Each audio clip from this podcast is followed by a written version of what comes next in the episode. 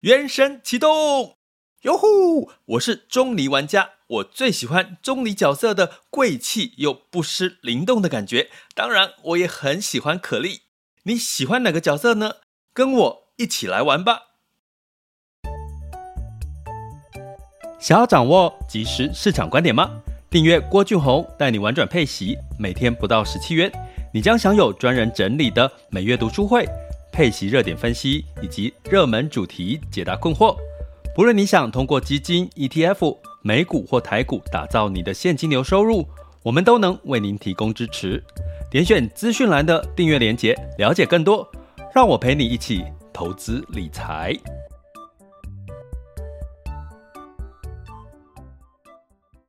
各位亲爱的学员以及听友们，大家早上好、中午好、下午好、晚上好。今天是二零二三年的五月三十一日，五月份的最后一天了。你报税了没？今天 最后一天 deadline 吼，一定要报哈。然后交件可以晚个十天以上了吼，好像十十号还是十二号之前交件就可以了。所以提醒大家哦，要报税哈。今天五月三十一号有才有听直播的，要提记记得哈。那呃，最近其实很有趣哈，因为这个辉达哈带动这个 AI 的题材嘛哈。那大家有没有注意到，其实像在呃今天跟朋友聊到天气哈，在高雄、台北，还有这个呃这个台南的天气哈，大家知道现在其实好像高雄的天气比台南会稍微。这个气温温度低一点哦，那有一个原因是台南的七股哈那边过去，其实大家知道台南七股有很多盐田哈，那现在很多的盐田呢就变成了这个光电厂哈，就是光电的储能的光电厂哈。那除了很多能，那当然这些储能对我们台湾夏天的电力很有帮助，可是这个储能的过程好像就带来了这个。台南的因为吸热嘛，太阳能板要会吸热，所以好像让太阳台湾台南的温度比高雄好像高了一两度的温度齁，因为这个太阳能板的关系，这个这个不只是猜测啦，它没有我没有绝对的数据或者是真正的官方的证明，只是说最近很明显的是，其实照理说高雄会稍微热一点齁，可是今年好像。夏天吼，这几天其实台南是比高雄会热个一两度。曾经前段时间不是台南还还热到四十度吼，这个其实是呃，可是高雄其实相对是偏比较没有那么热，那反而高雄是没有下没什么下雨嘛吼，所以这个气候的异常其实好像越来越，我们不太能够理解的一个状况吼。那所以呢，我们今天来聊一下，其实因为我们今天晚上哈，这个五月三十一日是我们五月份的直播读书会，要聊一下台湾的碳权交易所这件事情哈。然后其实你懂得细节的话，你就知道这个怎么去参与相关的投资，或者是你它可能只是一个被炒作的话题哈。所以，我们今天晚上直播读读书会会从这个周刊里面的这个。这个呃深入报道，我们来看一些呃细节跟端倪哈。那今天要跟各位讲的，其实就是哦从 AI 延伸的哈，就是其实 AI 题材其实是很这个很火嘛，因为辉达啦哈，然后其实火的原因就是他们会订单会下到台积电哦，那台积电就有新的订单，大家就看到了台台积电订单的能见度。诶，那似乎就大家对台积电就信心就比较强了。那当然，最近那个辉达也提了哈，就是说他可能订单不会只下给台积电，他会下给 Intel 哈，跟这个三星之类的哈。所以基本上，呃，某种程度其实这个话题会一直延烧。那六月五号、六月六号台湾时间是台湾这个苹果开发者大会，那可能会有 AR、VR 的设备。发表哎，如果没有，可能就 就只是一场惊喜而已啦，哈，就是，可是如果真的发表了，可能又会延续这个，因为也是跟 AR、AI 元宇宙的题材是有关系，哈。可是我们在讲这个 NVIDIA 辉达的时候呢，其实因为它其实是一个运算的高速运算的晶片，哦，你说绘图晶片也是高速运算 GPU 嘛，哈，那所以呢，它 AI 伺服器里面也要用到比较多颗的这个高速运算晶片，哦，辉达，比如说你 CPU 可能只要一到两颗，可能你的 AI 伺服器里面就要至少要八颗的这个辉达的这个 AI 晶片，哦，那。这些晶片的运算过程当中，其实是非常耗能的吼，就是非常高速运转计算的过程当中，其实它是非常耗能、耗能量的意思的吼。那大家知道吼，知道吗？其实这个目前在耗能的过程，就会使用大量的电力、大量的水吼，然后呃，基本上它会造成环境的污染吼。那其实这个。这里面耗能最多的，大家可想而知，在先进制程里面的龙头就是台积电哦。那台积电在二零二一年的碳排放总量哦，是我看一下，嗯，个千万哦，千万这个吨，千万呃吨哦。然后呃，你会觉得说，那这个有很多吗？那我比照一下，第二个排这个碳排量第二名的哈，在半导体类是联电哈，它的碳排量有两百四十万吨哈，那台积电是一千万吨，所以差了五倍嘛，所以你就知道其实台积电的碳排量是非常的大的哈，所以它很需要去买碳权哈。那这个细节我们会在晚上直播读书会来聊这件事情，其实。今天晚上的读书会之后，我会建议这个学员再回去听我之前的一一堂在讲碳碳交易的读书会，两堂一起听，你可能就会更加的知道哦。储能啊，说错了，我有一堂直播读书会讲储能哈，这两堂课一起听，你就会知道怎么去看呃台股里面的相关的碳交易或者是储能相这绿能相关题材的比较。真正比较扎实的一些呃一些参考的分析齁，这两堂我觉得可以要加起来听会更好哦。那如果你还不是我们订阅学员，就是点选 MixerBox 直播间或者是赞助方案，呃，这个 MixerBox 赞助方案点下去就可以看到更多的内容，或在我们各个平台订阅连结齁，可以看到更多的内容齁。好，所以呢，我要讲这个。其实 AI 题材那么火，假设未来这个需求真的是复数的成长，齁，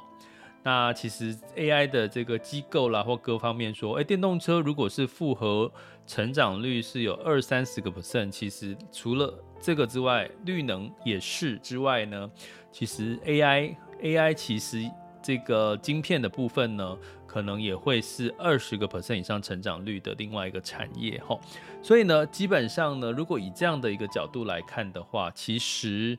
代表能量的耗损需求会更多。那大家知道，二零二六年呢，欧洲哦要开始实施科这个就是正式的这个相关的碳权嘛，哈，碳税哈，然后美国是隔一年，然后中国是二零三零哈，所以基本上呢，你会看到的一件事情就是说，如果你的企业哈，你可以去想一件事情，你你的公司，如果你的公司都没有在讨论如何减碳，或者去这个降低碳排放，或者是想办法去买一些便宜的碳权的话，那可能在未来，如果你是你现在待的公司是出口导向的公司，可能在未来的一两年，就会很快看到竞争力是比呃这个比别人少很多，因为你的成本，你就是说很多出口都是价格在。在这个比价嘛，对不对？除非你的这个商品是独一无二，没有办法取代，要不然都是价格竞争吼。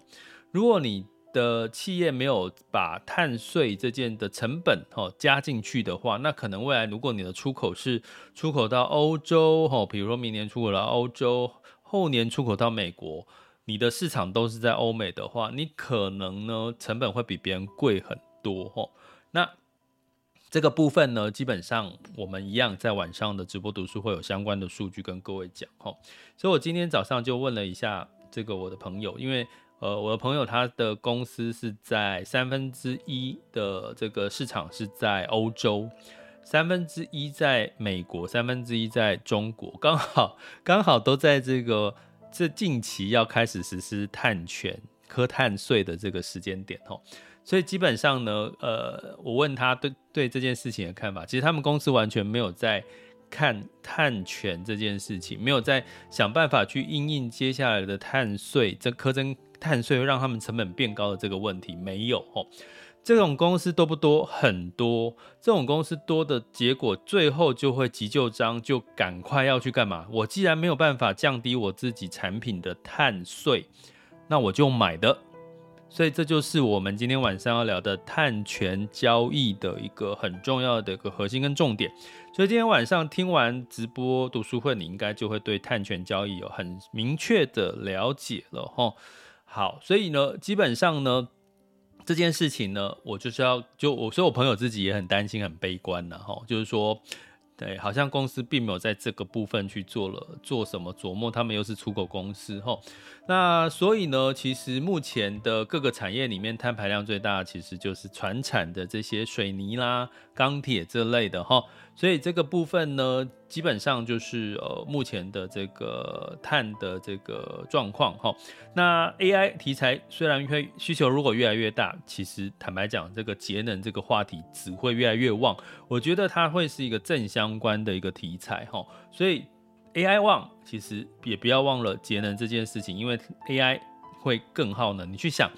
数以万计的人要让 AI 机器人去运算之后回答你的答案，这个运算的高速运算的伺服器，其实它的耗能是有多多高吼，多多强劲啊！不用去管这个绝对数据，但是你只要知道它一定会比过去我们呃，只是打打电脑、上上上打打游戏啦，或者是玩玩这个呃上上网络，这个这个耗能是完全不一样的吼。好，那我今天是要跟各位讲一个很有趣的这个情况哈，就是节能保单哈，这个助力企业减碳，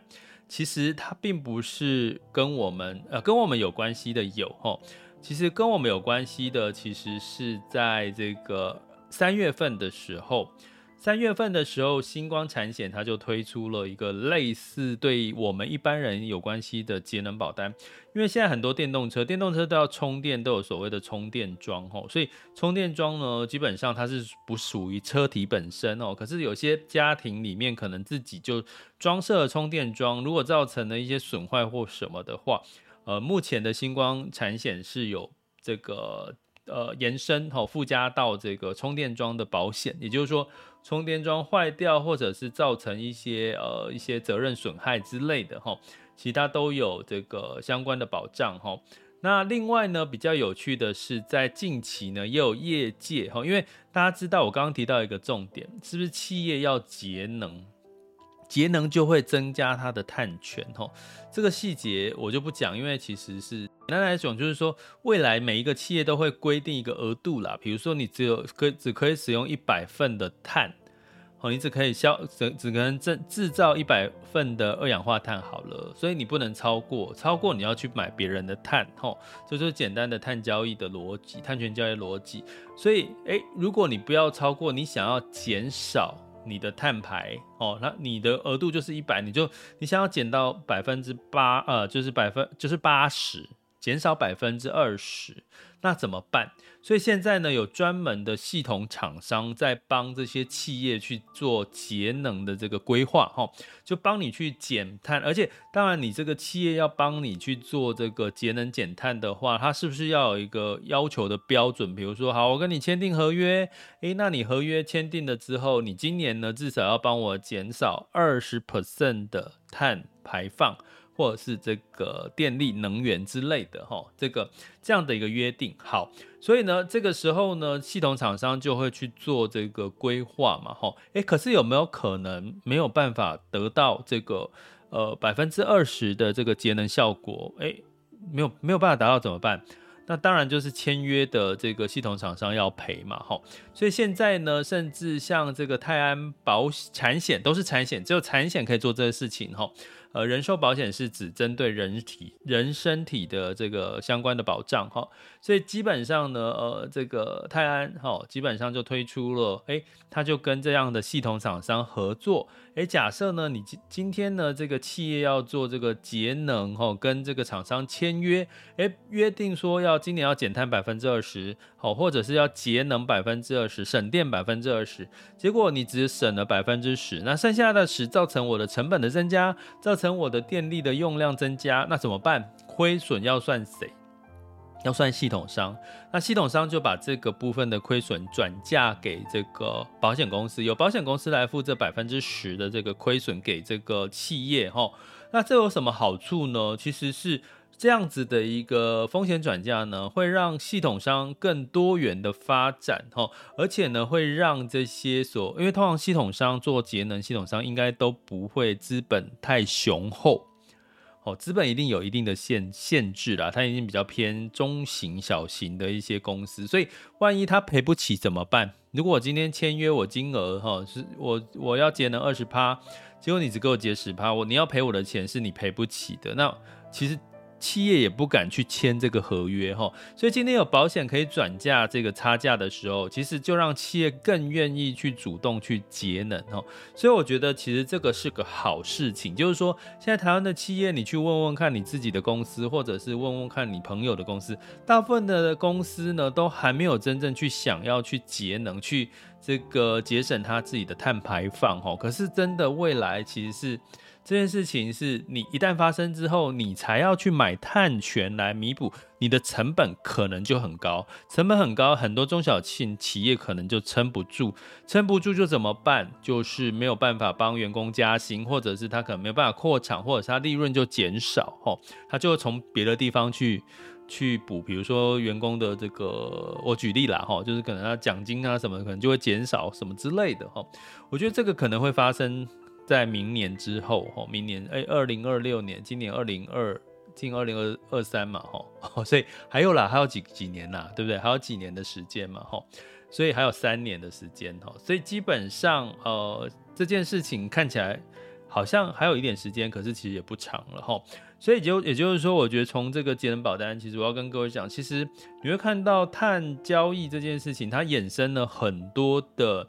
这个所谓的商机都浮出来，连保险都可以有一个节能保单来帮助这个企业呢，这个避免它节能没有达标的时候所增加额外成本的这个风险的转嫁。哈，我觉得这个很棒，这个是很棒。哈，产险不再只是保车、保房子。哦，这些这些相关的这些险，它可以发挥的作用其实是更大的哈。所以其实呃，节能保单这不过这跟企业有关了哈。如果你是企业主，那当然就可能会跟你比较有相关性哈。那当然呢，其实像我们最后再举个简单的例子，就是说，其实像特斯拉哈，其实马斯克他其实到上海在设厂哦，他其实在设厂的时候呢，他其实已经不是在设。电动车的制造厂了哈，他今年二零二三年四月到上海又建了这个一个新的高超级工厂哈。你可能会认为说，哇，他要扩厂是要增增产电动车，不是？他其实是在做这个储能的超级工厂。也就是说，我之前有记记得回听哈，订阅学员回听我们这个储能的那一集读书会，我会再把它。这个是哪个月份再 po 到这个我们的 LINE 学习群哈？也就是说，其实呢，基本上这个呃特斯拉其实不是在扩电动车的制造厂，而是在做这个储能的这个呃制造厂哈，超级工厂。所以呢，大概他预估哈，市场预估它在储能能源相关的这个营收会从五个 percent 扩增到十个 percent 哈。所以呢，它的营收的成长率大概会是发电储能会是电动车的八倍哦，所以其实似乎看起来电动车其实某种程度啦，我要讲的并不是说电动车饱和了，而是说电动车已经是很多的这个传统车厂也都在做了，对不对？所以呢，但是最大厂的目前就是比亚迪跟特斯拉，所以小厂其实我们在十三 F 报告里面也看出，很多的机构开始把一些不赚钱的呃，新创型的这个电动车厂都已经慢慢的减码了哦。这个哈、哦，记得订阅学员回去听我们 EP 零三哈，就是最近这两天刚上架的。我们我们有看到这个趋势，但是大者恒大这个趋势真的非常明显哈。所以这个马斯克他并不是说要再去扩大电动厂，原因是其实呢，在电动这电动车的这个相关的呃，他已经在大者恒大这个情况哈，就是就是成长嘛，一直成长。可是呢，他不再是把焦点放在我看到了哈，放在自动驾驶这件事情。因为我们之前看马斯克他的强项是自动驾驶，可是你会发现近几年来，马斯克对自动驾驶这件事情似乎没有那么的琢磨了，没有那么特别的在提自动驾驶的。甚至甚至在他的这个特斯拉日的时候呢，也没有特别在看到他的自动驾驶有什么特别大的进展。可是你会看到。它巧巧的布局是在储能这个部分，吼，储能从五个 percent 变成十个 percent，所以我们从这边也看到，可能在特斯拉，它在策略上面从自动驾驶转移到储能，储能跟什么关系？储能相关，所以从电动车之外，还有一块叫做储能锂电池这个这个部分的主题，哦，就是诶，你可能相对来讲可以关注的是。这方面的主题，可能自动车、自动驾驶这块的主题呢，会慢慢的会稍微的没有特别的话题，可以让你去值得关注哈。所以有时候你看这些新闻时事呢，你会看出一些市场的端倪跟你的策略布局，要稍微怎么去做调整哈。那当然我们会透过陪伴的过程，提醒大家这些市局市道的一些转变哈。哦，所以我们今天跟各位讲的是，其实 AI 题题材虽然很火，其实它带出来的就是耗能、耗能、耗能。所以节能、节能、节能是二零五零年全球的目标，碳中和目标，那势必也会带来了储能，带来了这个绿能相关的题材，还是会一样会有发酵的机会哈。所以我们就一样持续关注喽。想要掌握即时市场观点吗？订阅郭俊宏带你玩转配息，每天不到十七元，你将享有专人整理的每月读书会。配息热点分析以及热门主题解答困惑，不论你想通过基金、ETF、美股或台股打造你的现金流收入，我们都能为您提供支持。点选资讯栏的订阅连结，了解更多。让我陪你一起投资理财。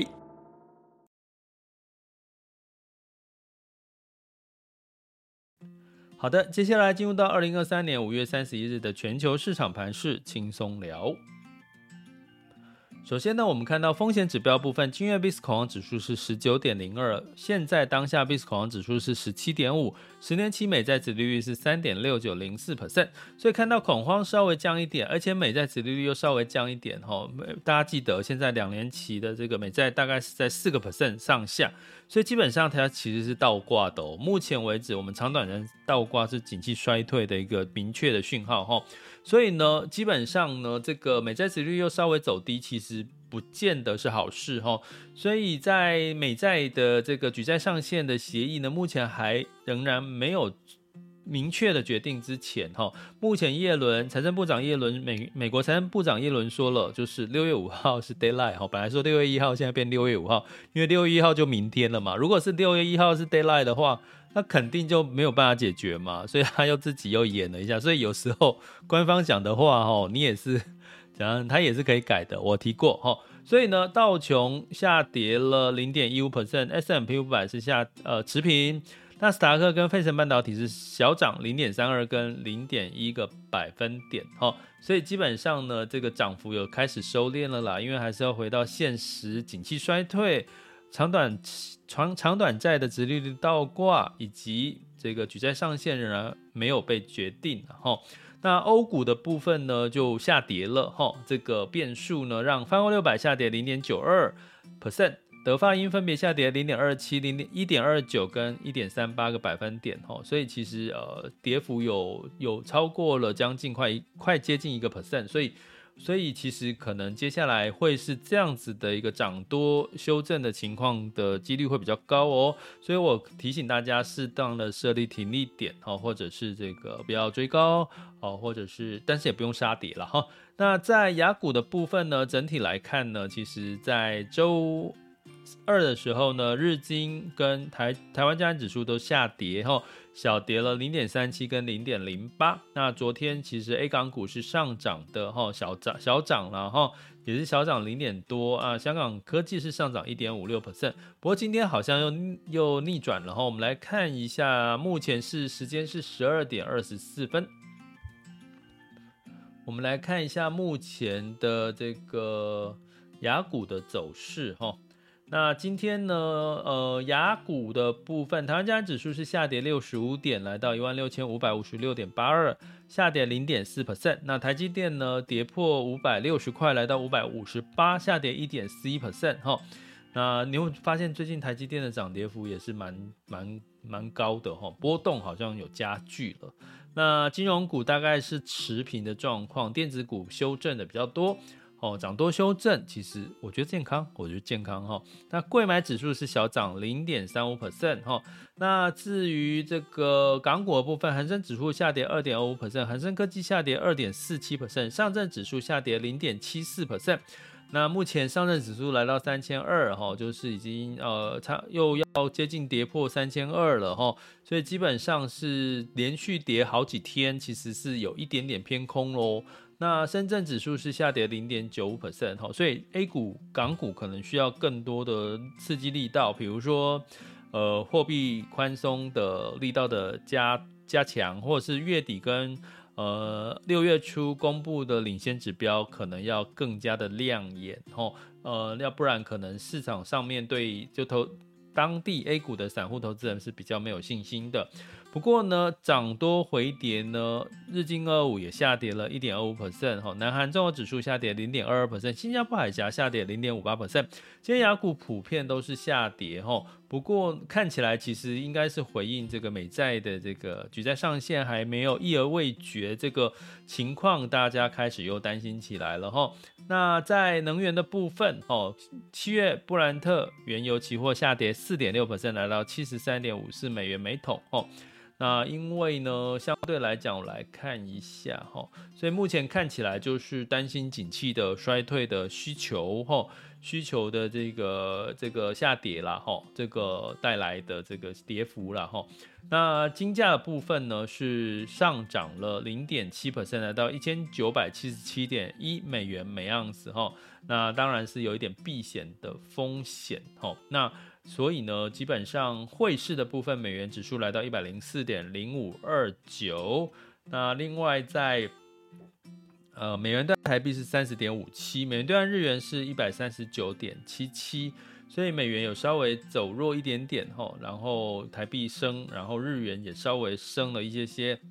那美元兑人民币是零七点零七九零，人民币贬蛮多的吼，相对于这个台币跟日元，它其实贬幅是比较多，所以呃，从人民币的贬幅弱势也可以看出，其实最近 A 股其实需要的是人民币的汇率走强，资金的流入以及这个散户投资人的信心。那至于其他的，目前像日本跟台币。台股哈都是汇率上面是比较强势的哈，所以呃就是等待利率举债举债啦，举债上限的这个情况啊。不过举债上限结束之后，下一个话题就会是六月十四号吧，就是这个呃升息，六月份升息一码，目前的几率哈，从 FedWatch 来看是五十九个 percent，还是比较偏高，所以六月份升息一码的几率几率还是存在。那升息一码真的发生的几率变高，可能性一样会压抑到科技股，